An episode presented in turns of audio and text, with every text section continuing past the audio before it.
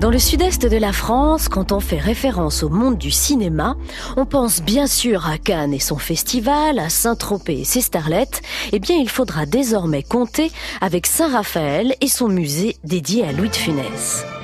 C'est désormais sous le soleil et pour la postérité que le comédien va être célébré. Inauguré le 31 juillet, jour anniversaire de sa naissance, vous devez vous y arrêter. Avec près de 150 films à son actif et plus de 35 ans après sa mort, il reste un des acteurs les plus populaires du cinéma français. C'est à Saint-Raphaël qu'il avait tourné certaines scènes du Cornio. La ville accueille donc volontiers ce lieu qui lui est dédié. Avec plus de 350 documents présentés et à l'initiative de sa petite fille, la collection promet d'être riche et devrait ravir les fans de la première heure. Le Louis secret se révèle à travers des dessins, des lettres et des photographies personnelles.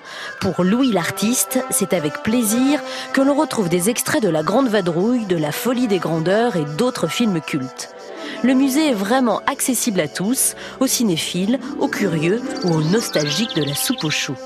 Un musée populaire dans lequel on apprend entre autres que l'homme était un fervent défenseur de l'environnement, passionné par ses jardins. Celui qui fit rire des millions de Français sur grand écran ou à la télé devrait continuer à nous amuser encore longtemps. Et si vous êtes nostalgique de l'adjudant-chef Cruchot, je vous conseille aussi de faire un saut à Saint-Tropez au musée de la gendarmerie et de cinéma. C'est une statue de De qui vous accueille. La célèbre gendarmerie tropézienne, immortalisée par la série des films des gendarmes, propose une plongée dans le monde du cinéma familial. La reconstitution des célèbres bureaux occupés par Galabru, Jean Lefebvre et toute la bande vont vous rappeler de bons souvenirs de spectateurs. Une des curiosités les plus appréciées du musée est le scénario original du septième opus des gendarmes qui n'a jamais vu le jour, de Funès étant parti trop tôt.